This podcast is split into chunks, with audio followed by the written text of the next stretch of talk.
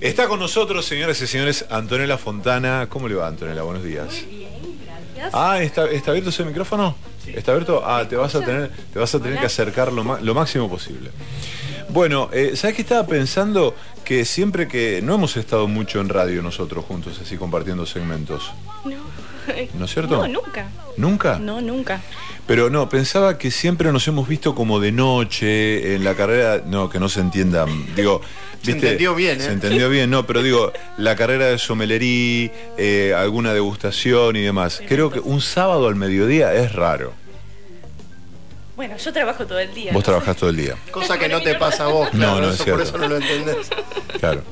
Eh, sí, por eso, por eso lo- los sábados, sí, además los sábados a la mañana, mediodía, son momentos de, de estar en casa y demás. Pero sí, me parece que fuiste vos la culpable, la culpable de la hora del Bermud. Sí, fui yo. Ya, Mm. ya vamos a ponerlo en práctica. No te preocupes. Bueno. Calma, ansiedad. Exacto.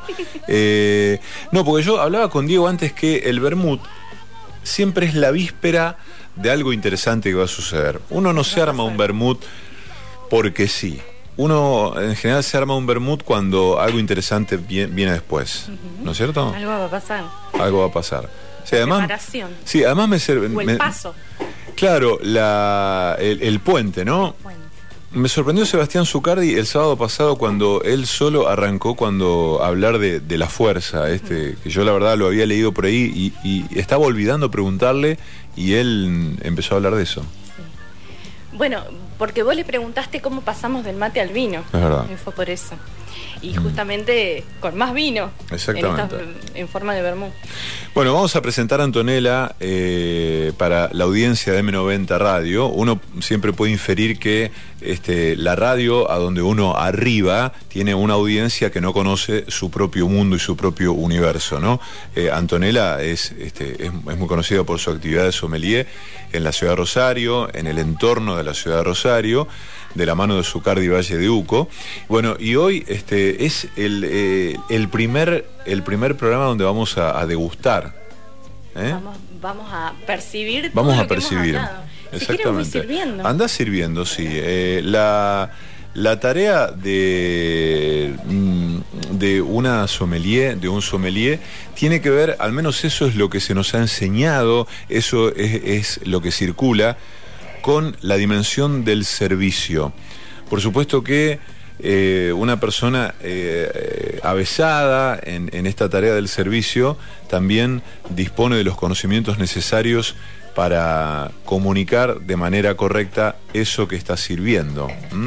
Eh, y ciertamente siempre con Anto hablamos de cómo ha ido cambiando esto de la comunicación, sobre todo en la última década más o menos, en el terreno del vino, de la comunicación del vino, porque, bueno, vos Santos sos una de las defensoras acérrimas, una de las partidarias, por, así decirlo, de esto de comunicar con precaución, comunicar con prudencia para no embarullar al, consumidor. Sí, bueno, eh, hay mucha tela para cortar sobre eso, pero en realidad todo se, se sintetiza en si mucha información al consumidor le redunda en placer o no. Gracias.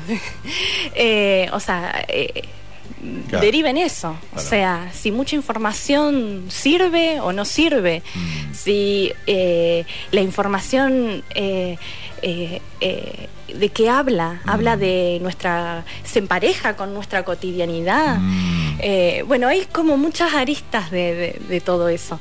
Y yo soy una defensora de, eh, porque sí, es una militancia lo mío, de que las personas se vuelvan emoción a flor de piel, que dejen de estar inertes, que, mm, que, que puedan vibrar con sentido o quitarse el sentido, como, como a veces digo, pero eh, estar vivos, o sea, eso eh, habla de que estamos vivos y, y que, y que no estamos muertos.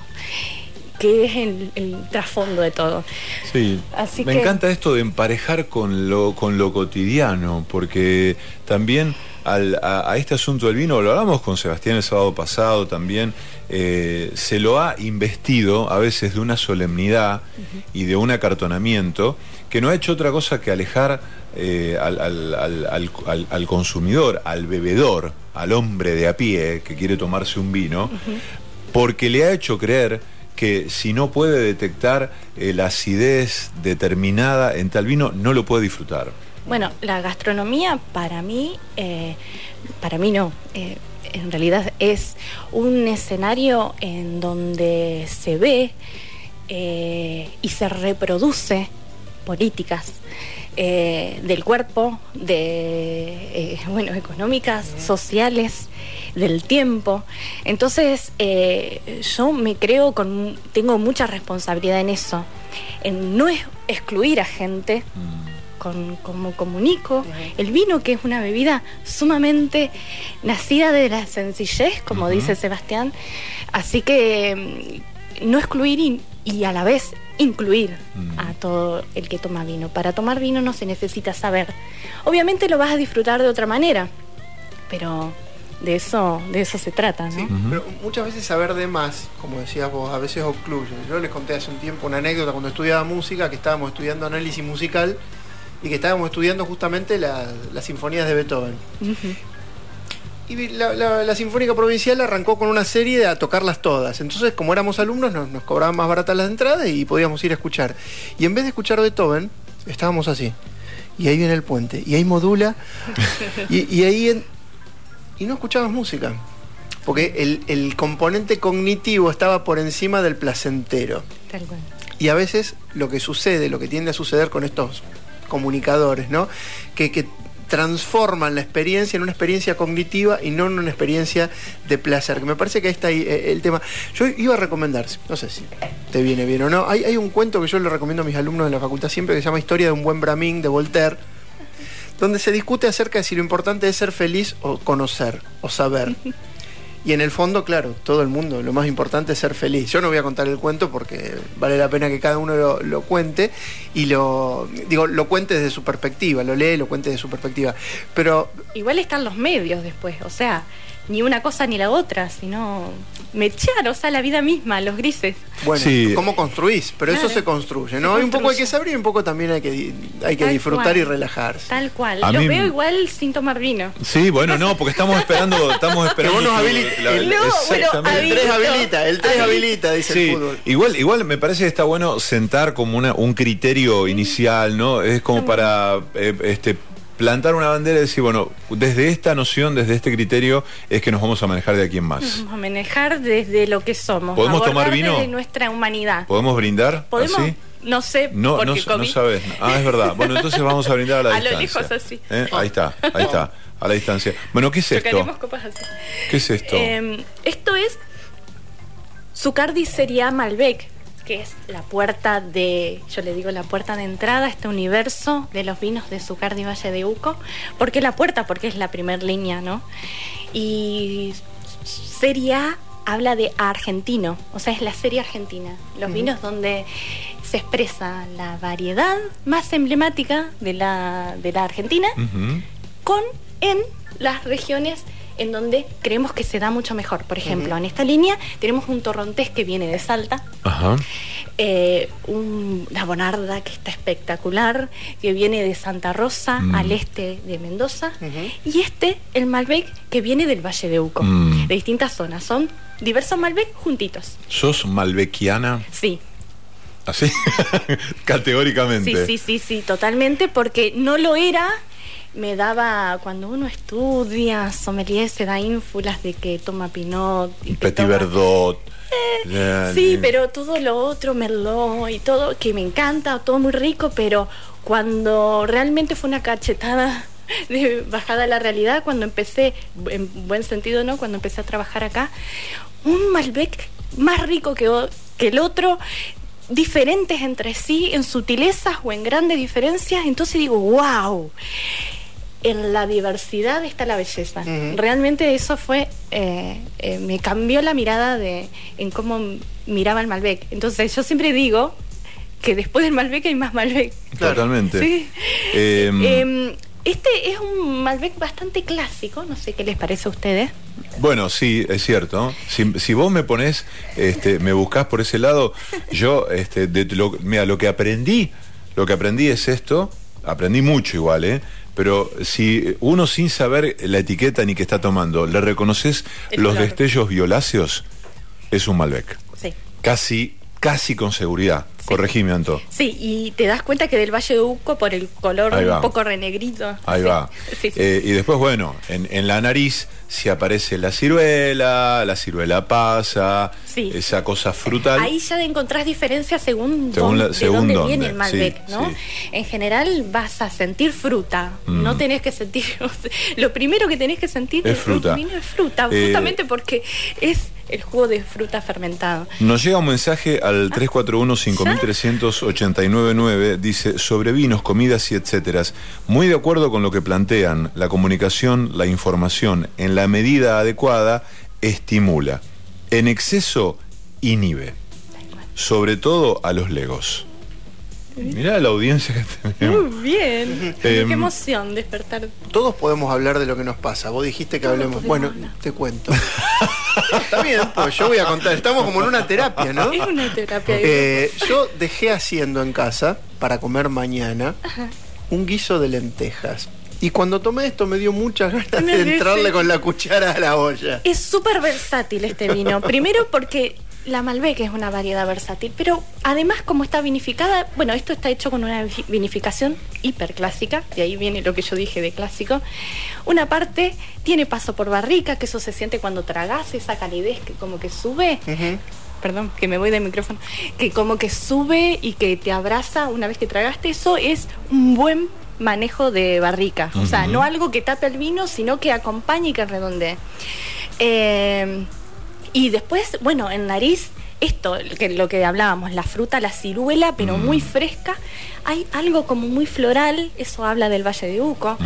Eh, así que, eh, y muy versátil en boca, no sé si ya lo probaron. Sí, es una locura. Eh, se mueve muy bien, es muy llenador de la boca, pero tiene muy buena acidez, te da ganas de seguir tomando. Sí. Eso indica que es un vino muy hiper archi mega gastronómico. Bueno, ahí está. Hablemos. Compañero de distintos bien, paladares y Vino distintas- compañero, eso me Por eso, encanta. por eso me llamó al guiso de lentejas. Tal cual. Totalmente. Pero vos sabés que a mí me encanta hablar de cuestiones como la acidez y demás que pareciera que espantan o alejan. Es decir, ¿de qué estamos hablando? Para hilar fino, ¿no? Porque teniendo la Antonella acá vamos a aprovechar algunas cosas que ella nos puede este, iluminar. La acidez en un vino. En primer lugar, da una sensación de frescura. Para traducir, para el oyente que está diciendo, Para bueno, pero ¿de qué están hablando? En los vinos, Sí. tal vez no en nuestros productos, eh, es esa sensación de que te bajas la botella Ahí con facilidad, que no te cuesta. Eso quiere decir que tiene muy buena acidez, pero que no molesta, Exacto. obviamente. En este caso es una acidez que es natural porque es un vino que viene de altura. Y además hay otra cosa que tiene que ver con la acidez que muchas veces es una característica que le confiere vida al vino, ¿no? es la columna vertebral de los vinos. Ahí va. No es el alcohol, sí todos los elementos, así como el Mm. alcohol, unidos, pero la columna vertebral es la acidez. Bueno, eh, yo en A un ratito, tiempo, en un ratito te quiero, te quiero preguntar sobre una palabra que yo empecé a escuchar hace mm, algunos años, no, no mucho, en el mundo de los vinos, y que es una palabra novedosa y que tiene que ver con esto que estamos hablando, para hablarlo en un ratito, porque quiero que hablemos del aceite de oliva que trajiste aquí, un aceite de oliva que quiero que nos cuentes qué es, pero la Bueno, palabra en bueno. cuestión, ¿sabes qué es? La tomabilidad. La tomabilidad, digo, ¿cómo la? ¿Qué es la tomabilidad? Y es la tomabilidad. Es tomable, es fácil, un vino compañero. Bueno, pero quiero que sigamos después con eso. Bueno. No, no viniste Eh, solamente con vino. No, no vine con vino porque dije, los chicos van a necesitar algo para comer. No te equivocas. Vos trajiste el pan. Que le mando un saludo grande, mira, le- perdón, Anto, Sí. le quiero mandar un abrazo grande a, al negrito Magariños, que mira, voy a- le- le voy a sacar en Una este foto. momento una foto. Porque hacemos así, todo, todos juntos. Así producimos en el momento eh, para, para, para, para compartir con, con la, con la audiencia en las redes sociales. Mira, en este momento así de Cría Pan. ¿eh? Busquen ese perfil. Pan de masa Eh, madre. pan de masa madre, pan de masa madre de que verdad. tiene esa acidez muy buena. Va Sí. muy bien. Traje eh, familia Zucardi, el aceite de oliva, familia Zucardi virgen extra, que es eh, en variedad Arauco. La. Arauco es la variedad emblema de Argentina. Si bien no es como la Malbec, no es originaria de acá, pero como no se encontró vestigios en el mundo eh, de, de parentesco, ¿no? Eh, el COI, que es el Consejo Olivícola Internacional, la tiene en la nomenclada como una variedad Argentina, argentina. mira vos. Es más, data, es una variedad que data de, de- que se encuentra en Argentina desde hace más de 500 años.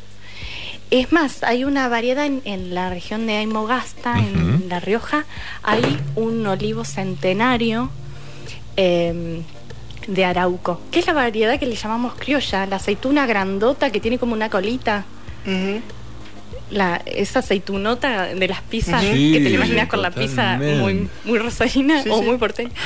Eh, no iba, iba a decir la marca, pero me- Eh, justamente eh, que no se usaba para hacer aceites porque es bastante mañosa la variedad, pero cuando se empezó a hacer aceite realmente te encontrás, si quieren empiece- eh, pruébenlo Sí, o sí. luego. Vamos. Ya mismo. Una variedad con un, co- un perfil muy verde que te recuerda como a hojas de tomate, pero tiene una complejidad en boca. No es realmente no es un aceite chato, o sea, eh, eh, tiene un volumen y una complejidad y sutileza y frescura por ese costado verde que lo hace uno de los mejores más. Ganamos un premio eh, hace poco en un, en, en un certamen muy importante de Japón. Eh, ganamos una medalla de oro con este aceite.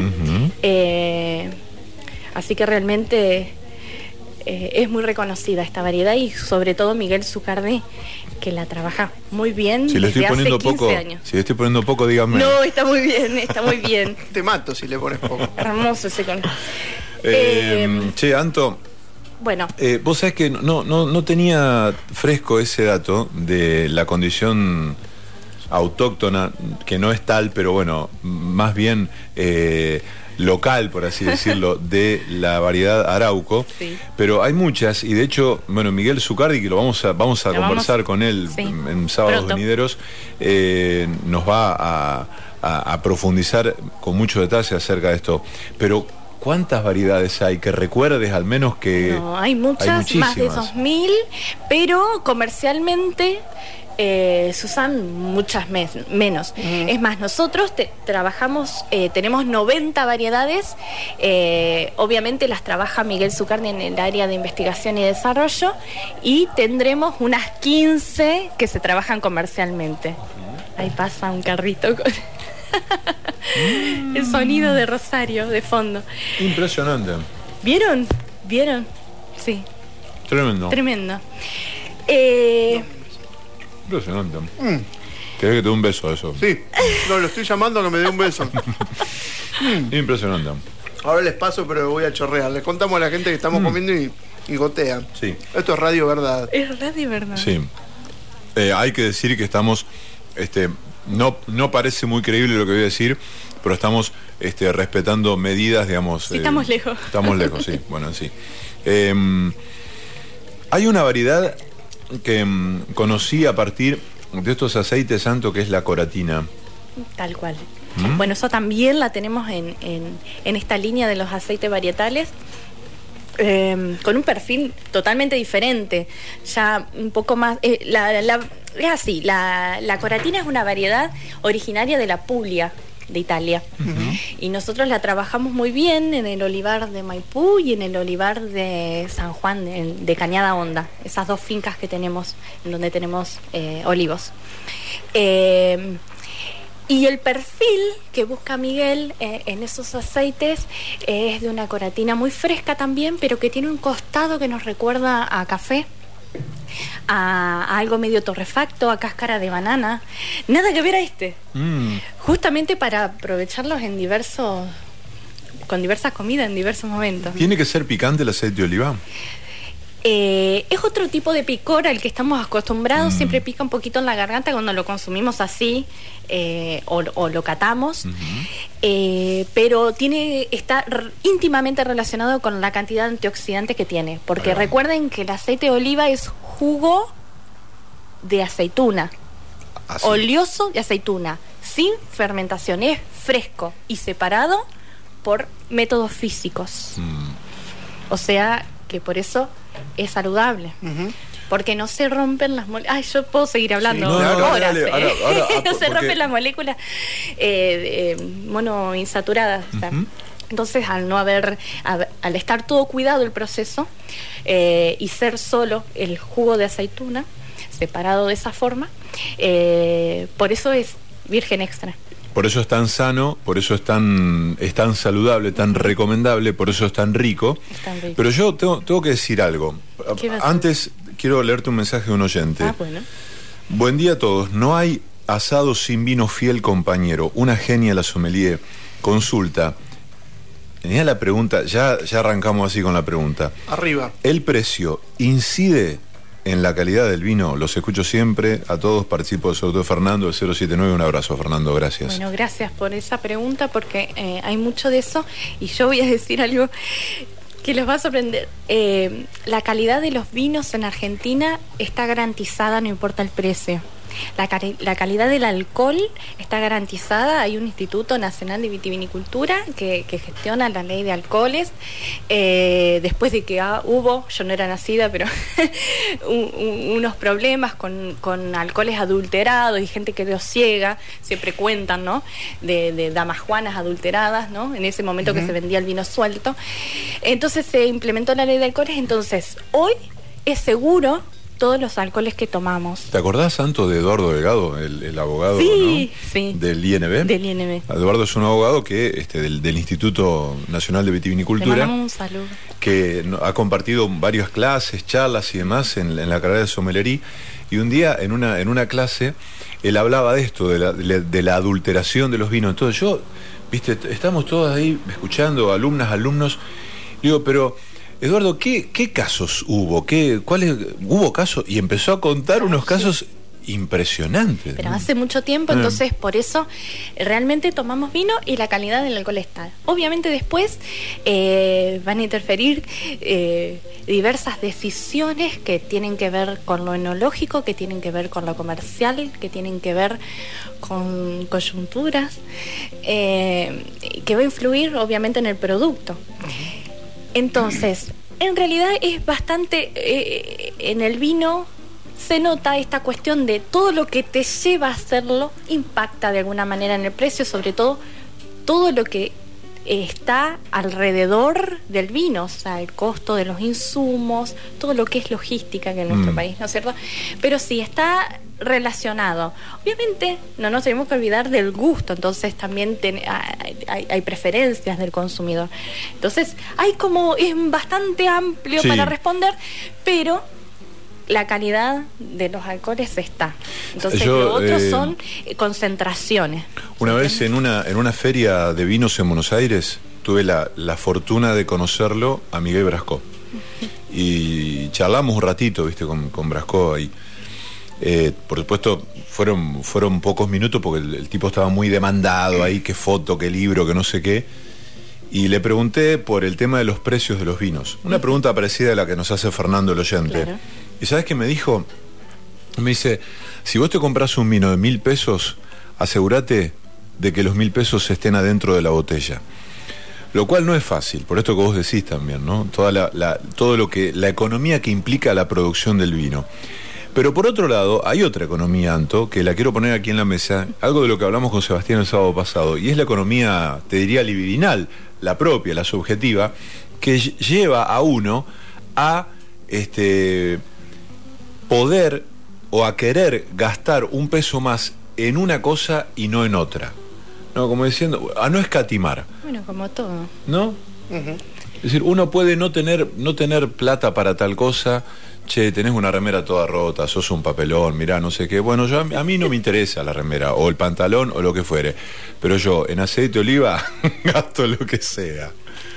Bueno, sí, es relativo. También es el sistema en el que vivimos. Así que Mm. bueno, eh, no hay mucho como para salirse. Es Bien. el sistema. No me quiero volver. No, no, no, pero bueno, está bien. Está bien, en digamos. La pregunta del oyente me parece nos lleva a todas estas Es elucubraciones. que, bueno, eh, eh, la semana pasada un oyente mandó un mensaje y dijo, hablamos de, vido- de vino, pero también hablamos de la vida. Y justamente, o sea, que, que- que es así, hablamos de eso. Los otros días también hay, hay como mucho en torno a, a un vino. Eh, ¿qué, qué espera el consumidor cuando compra un vino? Que no muchos se preguntan eso. Que lo va a tomar solo, lo va a Mm. tomar en una cita, va a cocinar una receta nueva, va a cocinar una receta de su abuela, eh, va a... eh, espera quedar bien con alguien, con la Mm. etiqueta que compra. Hay mucho en eso.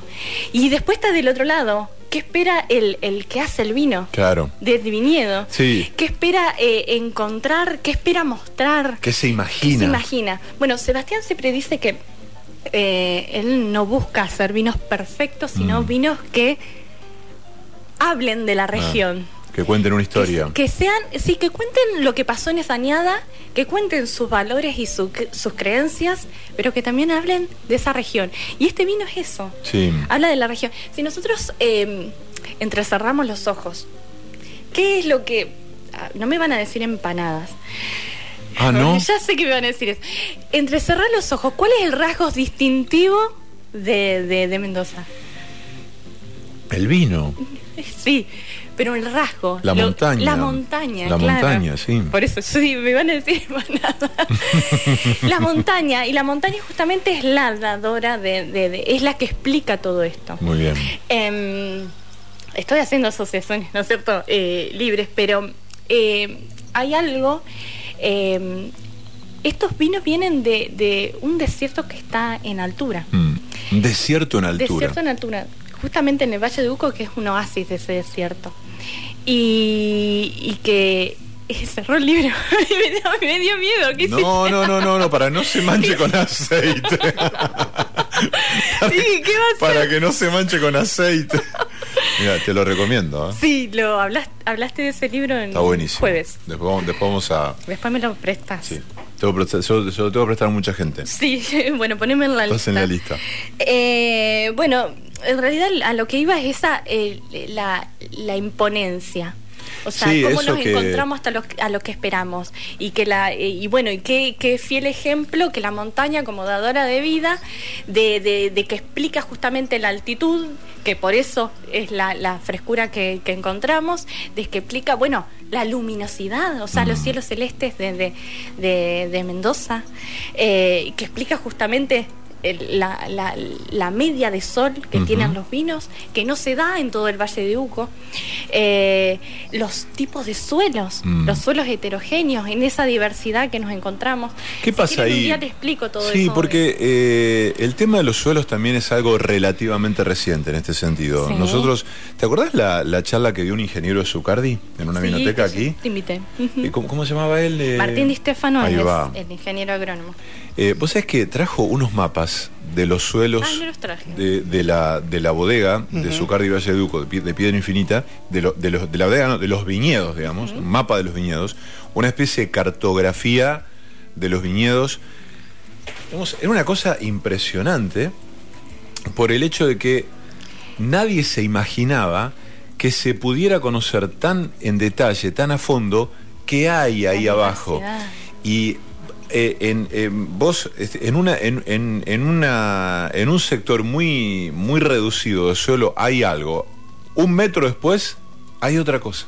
Bueno, hay, mu- hay mucho, mucho, hay mu- mucho para hablar y hay mucha, hay mucho material en eso. Si hablamos, hablamos del clima recién. es, eh, hablamos del agua que es clave y la otra parte es el suelo, cómo Mm. se comporta todo eso según en el suelo. Tenés eh, eh, la mayoría de los suelos de- del Valle de Uco, mendocino, son de origen aluvional, aluvial. Mm. ¿Qué quiere decir eso? De que vos te encontrás con que eh, hay mucho material que fue arrastrado por el agua de la montaña. Por eso te encontrás con muchas piedras que están redondeadas, justamente por esa fuerza del agua. Por el desgaste, claro. Hablo de 100, 150 millones de años atrás. Y después Cuando eso era el fondo del mar. es y de- claro, y después nos encontramos con mucho carbonato de calcio, que es esta Mm. sal que todos hablan, que no es que las piedras están formadas de eso, sino que están revestidas en algunos casos, Mm. porque pasó otro fenómeno, o sea, en general esas piedras son granito o del mismo material de los cerros, que, que está formado, vos las rompes y son oscuras, algunas rosadas, y están cubiertas de eso que parece un talco, pero en realidad es carbonato de calcio, eh, por eh, depósitos de, de- de caliza que se han derretido. ¿Eso es lo que le confiere a muchos vinos esa mineralidad? Indirectamente, porque Mm. la planta, el sistema radicular no la absorbe, Ajá. porque no es soluble al agua, pero sí ese sistema radicular se comporta de una manera diferente absorbiendo ese agua por cómo se va eh, adosando a la piedra, se va, cómo se va sosteniendo por ese calcario. Le confiere textura, Ahí va. no mineralidad. Eso, eso que sentís en la boca que no podés explicar, que no es astringencia, es algo que lo tenés que decir porque nos está sobrevolando la, la lengua que de ahí arriba. Pero ¿qué es? Es textura. Ahí va. Es Valleduco. Bueno, justamente. Bien. ¿Me pones un poquito más, por favor? Sí. Bueno, eh, ¿cuál es la medida del servicio en, el, en, la, en las degustaciones? Ahí, acá estamos, acá estamos este, entre Bueno, amigos.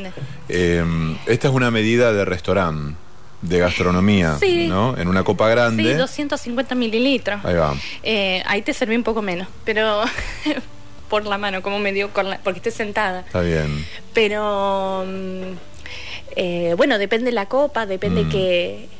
eh, yo soy de ajustar bastante a, según los servicios. Igual creo que eso no es lo, Ujú. lo Este, estipulado. hay, hay, quiero, quiero hablar de dos cosas, Santo. Por un lado, Bueno. Diego recién hablaba de. Está callado, Diego. Está callado. De. Atendiendo las redes. atendiendo las redes. Eh, de- hablábamos de Sebastián, de, de Sebastián Zucardi. Yo hablaba de, de ese aplomo que tiene para hablar, eh, de una serie de rasgos que él tiene para comunicar, que uno los reconoce en gente mayor que él. Él es joven. Sí.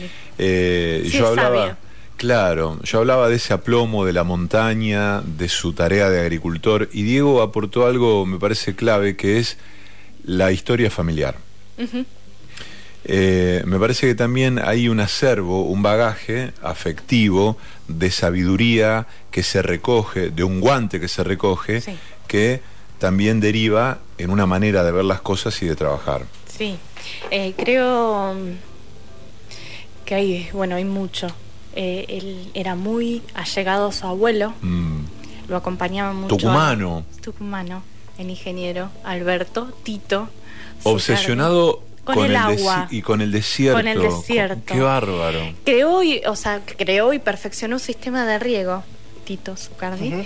Eh, y para poder mostrarlo, eh, se compró unas fincas en Maipú, que es donde está Casa de Visitante hoy, y eh, plantó algunos viñedos, algunos árboles frutales, y así empezó a hacer vino. Sin querer, eh, se enamoró de eso.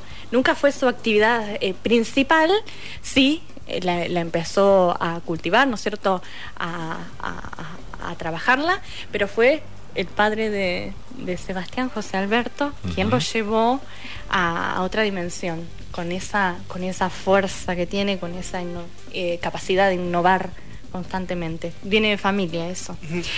Y hay Te- una cosa que llama la atención por cómo vos lo ves trabajar a él, porque hay una tradición en el mundo de la empresa, Sí. que dice que hay una generación que funda, Sí. una generación que desarrolla y una generación que la quiebra, Que Y la refunde, dice. que la, que la destruye, que la destruye. Y él está en esa generación, debe tener una presión extra también, Bueno, los, pero eh, se, lo ve, se lo ve tranquilo y disfrutando. disfrutando. Yo creo que los chicos, eh, los chicos me refiero a Sebastián, a Miguel y a Julia, los tres hermanos, la tercera generación, los veo disfrutando y eh, haciendo volumen de su trabajo porque realmente están emprendiendo dentro de la empresa familiar, porque crearon áreas que no existían, trabajos, investigaciones, búsquedas que no existían. Entonces, cada uno está emprendiendo algo nuevo. Y creo que ahí está, ahí radica la clave ah, para mí. Sí, sí, sí, sin duda. Em, otra cuestión, te saco para una, cuestión bastante más técnica y más, más superficial, si se quiere. No sé si lo notaron ustedes este, que estamos aquí eh, disfrutando de este Malbec de Serie A de Zucardi. Una característica que es muy, este, muy especial cuando uno toma un vino, un vino de esta calidad, de estas características, que a mí me remite a los momentos en los que pude ir a algunas bodegas, ¿no? De, paseo, de, de, visita, de me han invitado, entonces uno prueba un vino allí. La temperatura. Ahí me parece que más allá de los gustos de cada uno, que por supuesto cada uno toma el vino que quiere, que puede, que le gusta, dama Juana, vino con soda, con hielo, lo que sea, cuando uno toma un vino, eh, hay, una, hay una cultura de, una temperatura inadecuada siempre, eh, que acá en Rosario es, muy normal, es muy común. No lo digo desde un, lugar crítico. ¿eh? No, y además cuando vos haces notar eso, suelen ofenderse. Sí, es complejo. Suelen mm. ofenderse, porque te miran ¿Y a este qué le pasa? ¿Quién sos? o sea, a nadie se le ocurre traerme un helado todo derretido, todo, derretido, ni traerme una lasaña fría. Exacto. Pero sí se les ocurre traerme el vino a la temperatura que a ellos se les ocurre, cosa que a mí, me irrita Sí, y la carne seca. no, bueno. Ahí se pudre todo. No tiene solución. No, ahí se pudre todo. Pero bueno. Eh, el libro de quejas. Recién, antes, me parece que fuera de micrófono, dijiste a modo de. Espero que no esté frío, dije. Espero que no esté frío. Está. Está ideal. Perfecto. Soy la reina de la temperatura. No, es impresionante. Yo, no, pero aparte en serio doy fe. No, posta, es mi obsesión. No, pero en serio, las veces que tuve la, la, suerte de estar en degustaciones que ha dirigido Antonella, dirigido en algún sentido, ¿no? Que ha dispuesto Antonella tanto en la, carrera de Somelerí como en degustaciones de Zucardi, la temperatura de los espumantes, de los blancos, de los tintos, te cambia absolutamente la, todo. Bueno, cuando uno percibe, es, el arte del percibir, vos que le llamas arte a todo. Eh, me curte, me curte, me curte. no te conoce un poco, por eso, yo también, entonces. Hay, hay, hay toda una cuestión porque tenemos el producto y las variables que tiene el producto y la persona que percibe y las variables que tiene la persona que entonces tenés dos mundos que se tienen que mundos que se tienen que encontrar el vino con las temperaturas puede saber totalmente diferente.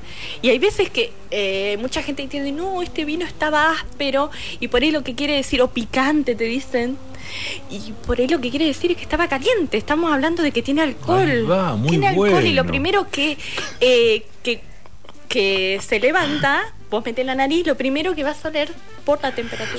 Sube, el alcohol. Pero aparte, vos sabés que esa, esa, ese, esas interpretaciones, ¿sabes qué me recuerda a mí otra, otra cosa de la que estuvimos hablando en otro lado? Pero esto de, viste que ahora con el tema del confinamiento, los encierros y demás, decir, che, este, siento que estoy angustiado, estoy envejeciendo, siento que estoy este, desasosegado, eh, siento que el tiempo se me pasa.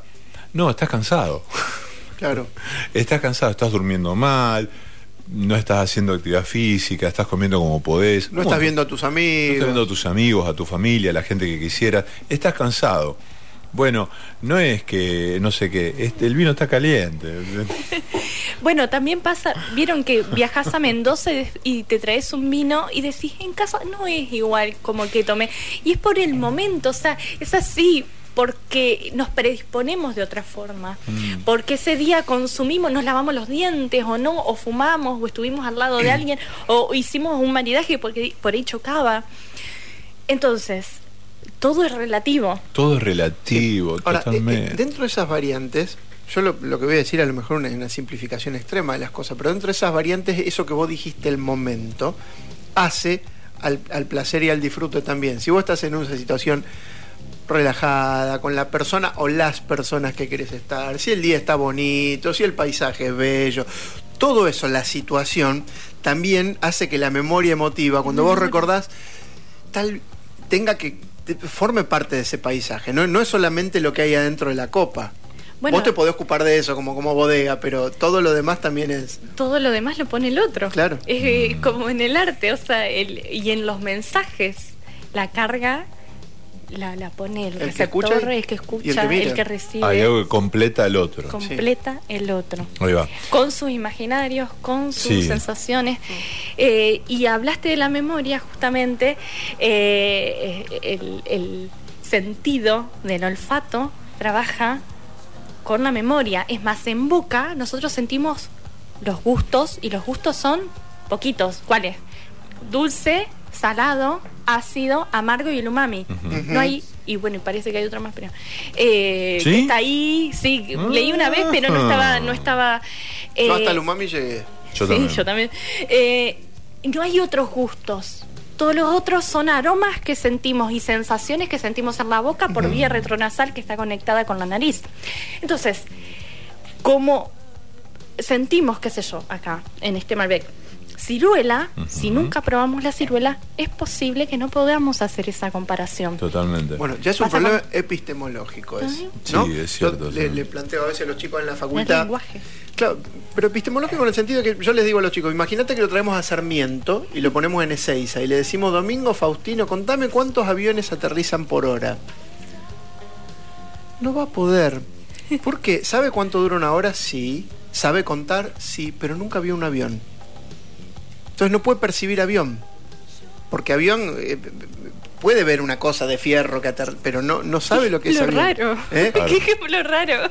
Pero con lo que tiene que Sí. ver es que yo solo puedo percibir aquello a lo que le puedo poner un nombre y, y el nombre tiene que ver con, con una convención social porque no existen en realidad. Ciruela no existe, ciruela es el nombre que se le puso a esa cosa. Sí. Pasa con esas frutas tropicales que si no las probamos nunca, no. O el casis, hay mucha gente que Claro. nunca probó eso. Sí, y, a- y a- es- vos- y argentinos eh, de la Vos sabés que pero- eh, estaba, estaba concentrado buscando un fragmento que acá lo encontré de este el libro de Odorama de Federico Cuxo. De hecho, hablan de eso que, que están hablando ustedes, de cuántos olores que no conocemos y no conoceremos. Sí.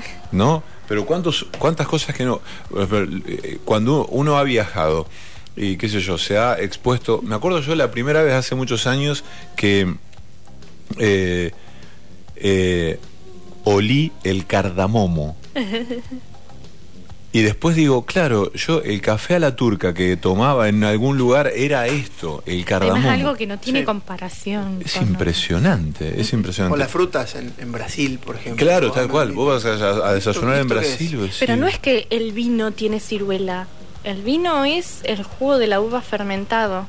Pero Sí. tiene compuestos fenólicos que comparten este caso con la ciruela. Claro, obviamente que sirve. Escucha esto, mira, eh, el olfato fue, de- quiero que vayamos a un tema, Manu, ¿eh? Eh, vamos, ¿qué, qué a ver, ¿querés, querés escuchar, querés pedir algo? Ah. ¿Querés pedir algo? No me preparé para Ah. esto. Eh, Yo, yo te digo así, ¿querés pedir algo? Y, Una de Alicia Keys. y automáticamente te digo, ojo con lo que vas a pedir, ¿viste? Para hacerla sentir cómoda, ¿no? Básicamente. a mí me encantaría ser mozo de un restaurante. Eso, esa, ¿vos sabés que esa es mi fantasía? Ser mozo de un ¿Camarero? restaurante. Camarero. Algún día lo voy a hacer, ¿eh? Pero es más, es más, lo haría gratis. Sí, no, no es algo. un No, no es imposible. No estoy diciendo que quiero jugar en el La Barcelona. pregunta es por qué, que es lo interesante. Eh, porque eh, yo me acercaría a la mesa y le diría, ¿qué van a pedir? Ojo con lo que van a pedir. Tráeme un bife, no, no ves que no, no. O sea, por el lado negativo. No, no, no, no. Imagínate que te barreras un bife. entre consumidores. No, pero, chico, a ver. tráemelo bien hecho. Y vos le decís, no, no se come la carne así, no, te aburro. Pero, No. chicos, to- todos hemos ido a algún restaurante que yo amo, me enamoro de esos mozos. Sí. Digo, lo ubico en el género masculino porque en general han sido hombres, Sí, tengo que Sí, ser pero sincero. está mal lo que haces. Está todo mal lo que haces. Perdón. No, pero, no, pero una porción de tal media, no tan. por Sí, ejemplo, sí. pero aparte, esos mozos que realmente te hacen comer lo que ellos quieren. Y vos vas con la idea de comer rabas con mayonesa y cerveza y terminás comiendo fideo con boloñesa. ¿Viste? Bueno, hay una cuestión con la complacencia, sí. Ah, eh, Ahí hay algo que tira y que está como que hace cortocircuito, pero tampoco ponerte Ah, a, no. a pelear. no, pelear no, al Está contrario. bueno la complacencia Pero en, digo, en un... Sí, pero digo, yo he salido de restaurantes feliz y digo, qué buenos ñoquis con pesto que me comí. Iba con la idea de comer un costillar. ¿me Está bien. Adorable el mozo, entonces. Escucha esto. El olfato fue el primero de nuestros sentidos. Y tuvo tanto éxito que con el tiempo, el pequeño montículo de tejido olfativo situado encima del tendón nervioso se desarrolló hasta convertirse en el cerebro. Nuestros hemisferios cerebrales fueron originalmente pétalos del tallo olfatorio. Pensamos porque olemos. ¿Eh? Y además se relaciona con lo instintivo, Tal con nuestro cual, la, ser. la defensa, el, alerta. Y que hoy, y, eh, como hablamos, o sea, está, eh, nunca hablamos de, este sentido, es que como que lo dejamos, ¿viste? Marginado. Y hoy, con esto del COVID, está esta, el Mm. síntoma de que si no percibís, eh, qué difícil, ¿no? Pero eh, se relaciona con esto, con lo instintivo y con lo primitivo. Y qué primitivo que esto, que es salir a contar que eh, eh, están en una rueda tomando vino y hablando. Sí, totalmente. O sea, está, está todo relacionado. Bueno. Vamos a, vamos a escuchar una música. Está Manu Piñol, que Manu Piñol, eh, eh, o sea, ¿lo conoces? ¿Lo tenés a Manu Piñol? Lo tenías a Manu, ¿no? Sí. Sí. Bueno, Muy Blend va todos los sábados de 9 a 11 en M90 Radio y hoy tuvo, tiene, está teniendo la generosidad de bancarnos aquí en la consola. ¿eh? Eh, me parece que encima trajo una focacha. Que le podríamos echar un toque de aceite Exacto, y ahora probarla, vamos, ¿no? ahora vamos La a proceder focaccia con tiene eso. aceite de oliva, Sí. Pero nunca es mucho el aceite. Eh, de oliva. tiene mu- te está diciendo que tiene mucho. Eh, vamos a una música. Estamos haciendo Bacanal en M90 hasta la una de la tarde. Dale.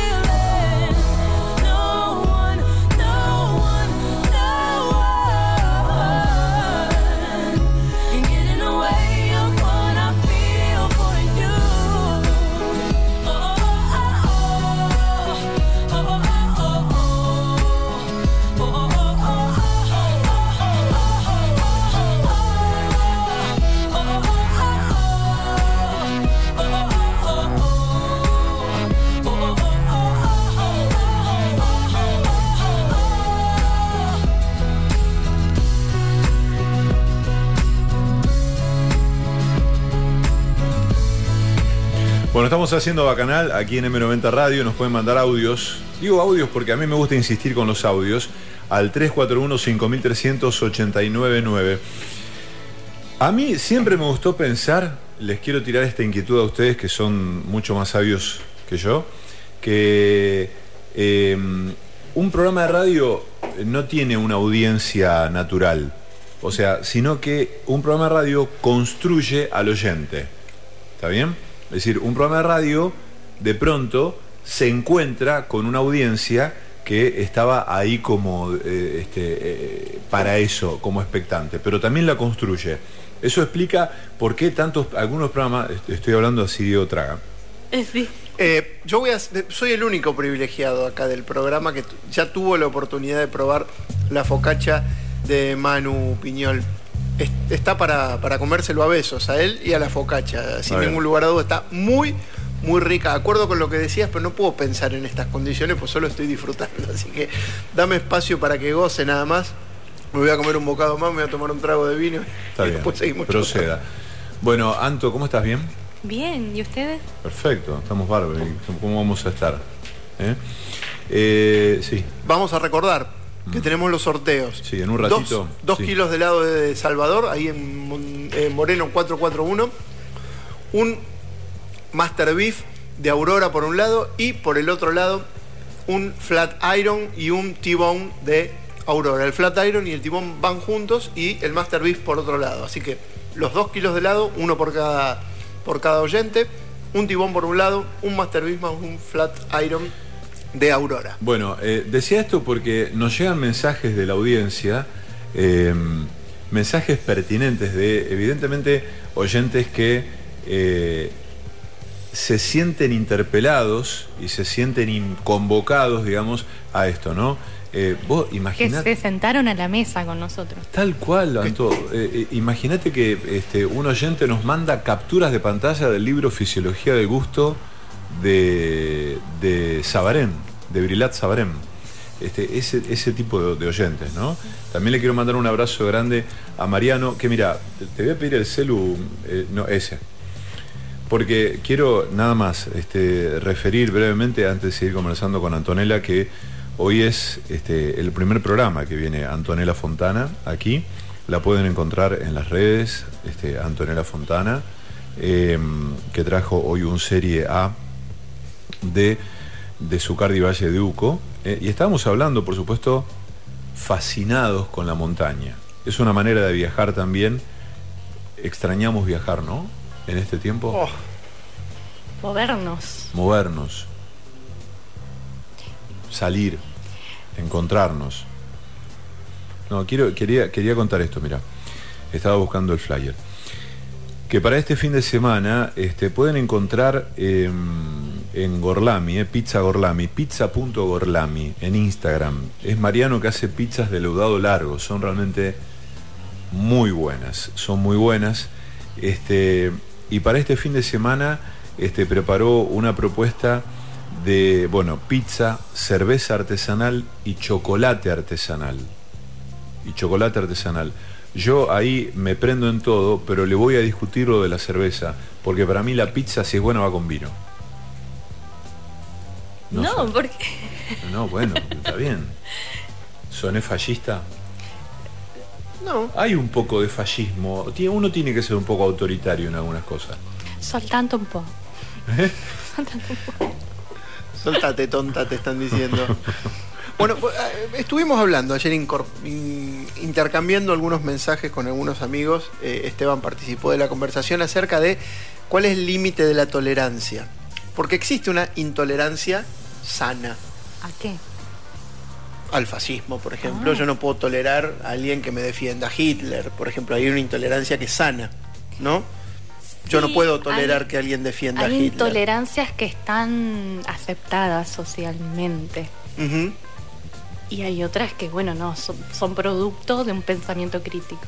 Puede No, ser. Lo, lo que, perdón, pero lo- no le quiero traducir a Diego, pero quiero sí quiero aportar esto de que en verdad eh, me parece que hay una abundancia, un abuso de la corrección política en detrimento de la comunicación, en detrimento de, la, de, algo que se arrime a lo verdadero y en un ensalzamiento cada vez más, más, este, más burdo de, de lo plástico y, de, y de- y de la- de lo mentiroso, me parece, ¿no?